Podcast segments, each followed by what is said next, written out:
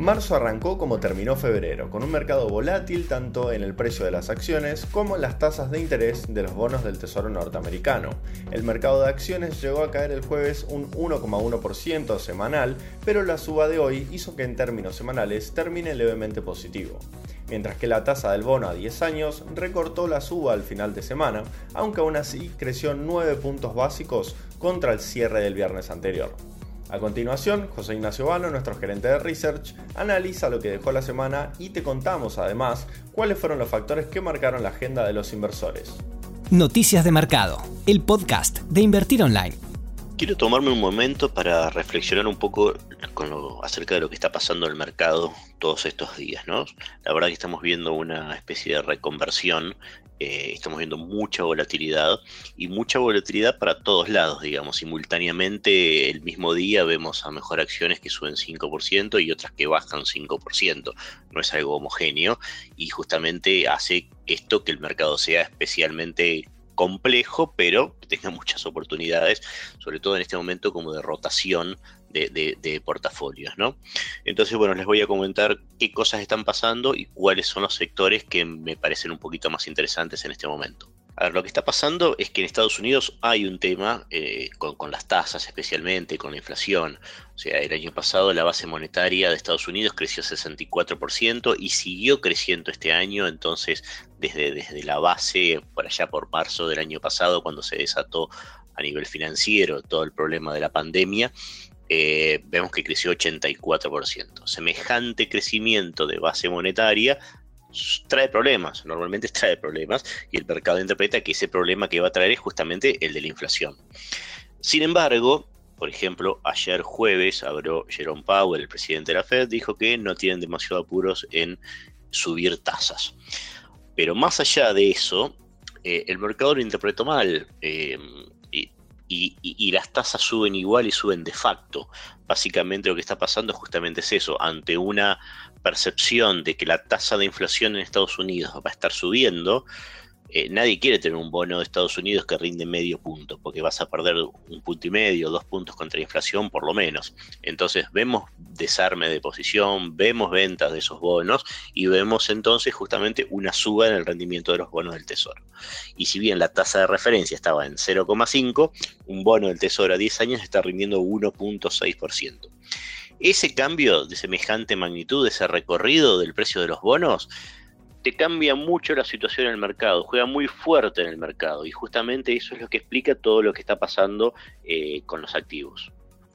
Uno de los primeros activos afectados por esto es el oro, que vemos cómo está bajando, eh, especialmente en un contexto en que todos los otros commodities suben de precio, justamente por lo que decíamos, superabundancia de dólares hace que todos los activos eh, sean escasos en relación a un, a un dólar cada vez más abundante y entonces suben todos los commodities. Pero el oro está bajando. ¿Por qué está bajando? Básicamente, oro, reserva de valor, tanto como un bono del tesoro, pero ahora el bono del tesoro te paga una tasa, una tasa eh, un poquito más importante que, la de, que, lo que el oro que no paga tasa.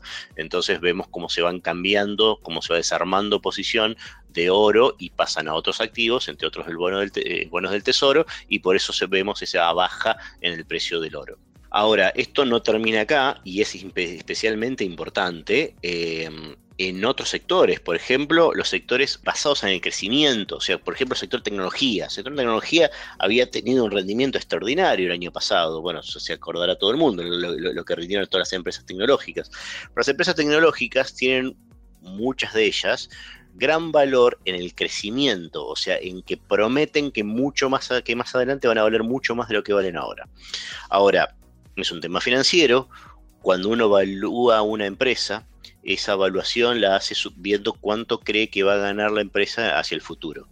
Ahora, eso que va, va a ganar dentro de 10 años, por ejemplo, no vale lo mismo que lo de ahora porque se descuenta a una tasa. Esa tasa son, por ejemplo, las tasas de referencia que estamos hablando hasta recién. Cuando suben las tasas, uno descuenta a una tasa mayor, quiere decir que lo que va a ganar más adelante vale menos que cuando uno lo descuenta a una tasa menor. En síntesis, lo que hace esto es que se vean especialmente afectadas las empresas de crecimiento y las, tecnológicas tienen una evaluación muy importante basado justamente en la perspectiva de crecimiento. Si sumamos además los niveles de las empresas tecnológicas, los niveles previos de las empresas tecnológicas, es como vemos que eh, tienen, han tenido un, pequeño castigo este año, ¿no? Eh, el, el Nasdaq en lo que va del año ha bajado 2% y desde el máximo el 12 de febrero bajó más de 10%, mientras que otros índices eh, no tanto, ¿no? Ahora, hablábamos de reconversión, hablábamos justamente de cómo hay distintos sectores que están performando mucho mejor. Entonces, el año pasado fue el año de las tecnológicas, este año vemos cómo hay otros sectores que traccionan mucho más, especialmente dos, el sector de energía y el sector financiero. Por ejemplo, en Estados Unidos existen los ETFs, que son como fondos cotizantes, y que algunos de estos ETFs eh, siguen solamente algún sector específico de la economía. Entonces, por ejemplo, el ETF XLE, que sigue solamente la performance del sector energético en Estados Unidos, en lo que va del año el XLE subió 38%, mientras que el SP subió solamente 2.4%. Y el sector financiero a través del ETF XLF lo vemos, subió 15%. Entonces acá tenemos dos sectores súper interesantes. Energía y sector financiero son dos sectores que vienen performando muy bien este año y que vienen ganándole al promedio del mercado. Antes de avanzar, te recordamos que si sos usuario de Invertir Online, hasta el 19 de marzo te bonificamos la comisión para ingresar dinero a cuenta Estados Unidos. Haces dólar contado con liquidación, o también conocido como CCL, con pesos o dólares sin costo. Una vez hecho esto, ya habrás enviado el dinero a la cuenta de Estados Unidos y podrás empezar a operar en el mercado más grande del mundo. Para concluir, ¿y qué hacemos con todo esto? Si uno quiere invertir localmente en estos sectores, energía y, financiero, en el sector de energía hay CDRs de empresas muy interesantes como Vista Oil and Gas, eh, saben, es la, petrolera de, Galucho, quien había sido presidente de IPF. Eh, está también eh, la posibilidad de operar a través de CDRs en, Chevron y en ExxonMobil. Petrobras es una, es una alternativa, IPF es otra alternativa. Ambos son más complejos por temas, digamos, propios de cada país.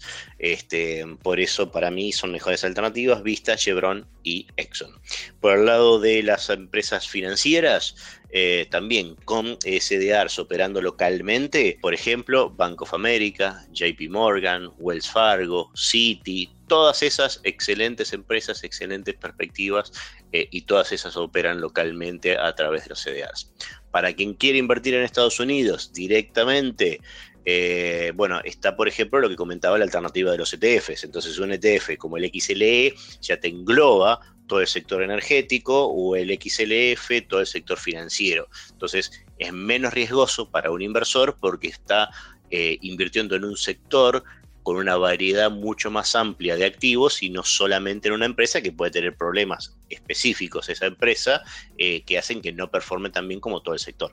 Gracias José, este fue el análisis de nuestro gerente de research. Ahora le traemos un repaso por los factores que fueron marcando al mercado durante esta semana. En el plano internacional lo más destacado sucedió el jueves con las declaraciones del presidente de la Reserva Federal, también conocida como Fed por sus siglas en inglés, Jerome Powell. El mercado esperaba que sus declaraciones recorten las pérdidas en las acciones, pero sucedió exactamente lo contrario. ¿Qué dijo Powell? Primero que nada ratificó el compromiso de mantener bajas las tasas de interés y seguir asistiendo a los desempleados. A su vez, el funcionario expresó que le parece poco probable que el país retorne al pleno empleo este año. De hecho, la Fed esperará que el mercado laboral se recupere antes de cualquier suba de tasas. Respecto a los movimientos en los rendimientos de los bonos, Powell considera que si bien fue llamativo lo que pasó, no fue un movimiento desordenado que llevara a la entidad a tener que intervenir en el mercado de deuda. En cuanto a la inflación, confirmó que si bien espera una aceleración temporal, probablemente no será suficiente para impulsar al Banco Central a subir las tasas de interés.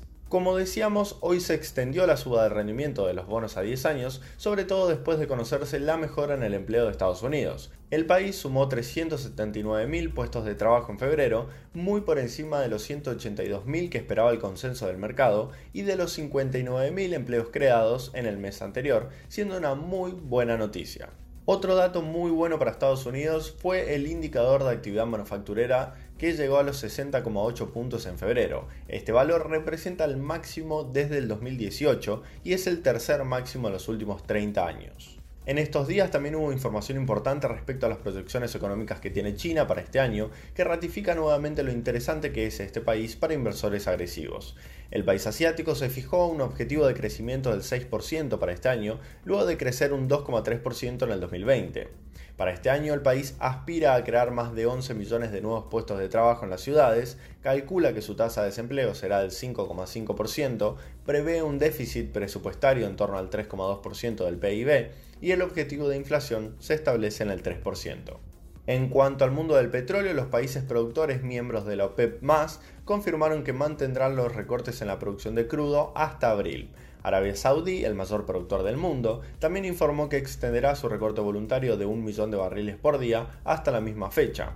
En este contexto, el banco de inversión Goldman Sachs elevó su previsión para la cotización del barril de petróleo Brent hasta los 75 dólares en el segundo trimestre del año y los 80 dólares en el tercer trimestre. En el plano local hubo datos muy positivos en cuanto a la industria y la construcción. En el primer mes del año el índice de producción industrial manufacturero avanzó un 4,4% en la medida interanual, mientras que el indicador sintético de la actividad de la construcción mostró un crecimiento del 23,3% en un año. Desde mayo la manufactura creció mensualmente, solo frenó en dos meses, agosto y octubre, el periodo en el que más jugó la volatilidad del tipo de cambio. En tanto, la construcción crece desde agosto pasado, justamente impulsado por la brecha cambiaria y el bajo valor del metro cuadrado medido en dólares. Con los últimos datos, el índice para industria representaría un 5,3% y para la construcción un 28,5% sobre niveles anteriores a la pandemia. ¿Cómo le fue al Merval esta semana? El índice líder de Argentina notó una baja esta semana del 1,3% y continúa por debajo de la línea psicológica de los 50.000 puntos. Esta semana hubo solamente dos acciones que anotaron subas y fueron Pampa, que está encarando un proceso de recompra de acciones, y Vima. En cuanto a las mayores bajas, fueron Transener y Cresud, cayendo más de un 10%. Igualmente, esta última continúa siendo la que más subió en lo que va del año. En el plano corporativo local, IPF informó que en 2020 tuvo una pérdida neta superior a mil millones de dólares. Por su parte, la demanda de combustibles aumentó más de un 15% en el cuarto trimestre respecto al trimestre anterior, luego de las fuertes bajas registradas en los meses anteriores por la pandemia. La recuperación también se observó en la reanudación gradual de la actividad en los yacimientos, que pasó de un promedio de 20 torres de operación en el segundo trimestre a 80 en el cuarto trimestre. A partir de una mayor normalización de la actividad económica y luego del canje de su deuda, la firma tiene previsto invertir 2.700 millones de dólares en 2021 en los negocios de upstream relacionados con la producción de gas y de petróleo. Esta semana también dio a conocer sus resultados financieros Mercado Libre, que si bien tuvo un desempeño positivo en el cuarto trimestre del 2020, fue muy castigada por el mercado en las últimas cuatro jornadas.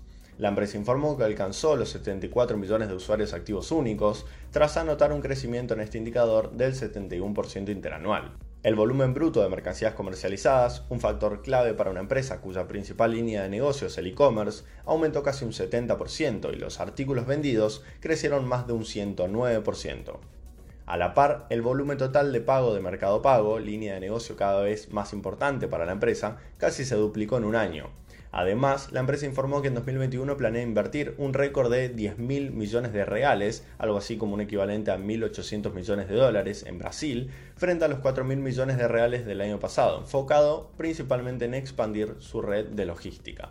Con respecto a la renta fija local, esta semana no hubo licitaciones, pero sí variaciones semanales importantes en las cotizaciones de los bonos ni los buenos resultados de la recaudación tributaria del fisco durante el mes de febrero, ni la confirmación por parte del FMI para el giro de entre 3.300 y 3.500 millones de dólares extra que llegarían al país entre fines de abril y mayo, parecen darle sustento a las cotizaciones de los bonos soberanos en dólares, que esta semana cayeron en promedio un 3,6%, siendo el AL29D el más afectado por su retroceso del 7,2% haciendo caso omiso al favorable contexto global, dado principalmente por los elevados precios de los commodities agrícolas, lo que mejora el ingreso de dólares genuinos por exportaciones, los bonos argentinos no encuentran un piso. Por otra parte, los bonos Dollar Link tuvieron retrocesos de entre el 3 y 5% ante la disminución del ritmo diario de devaluación del tipo de cambio oficial que lleva adelante el Banco Central.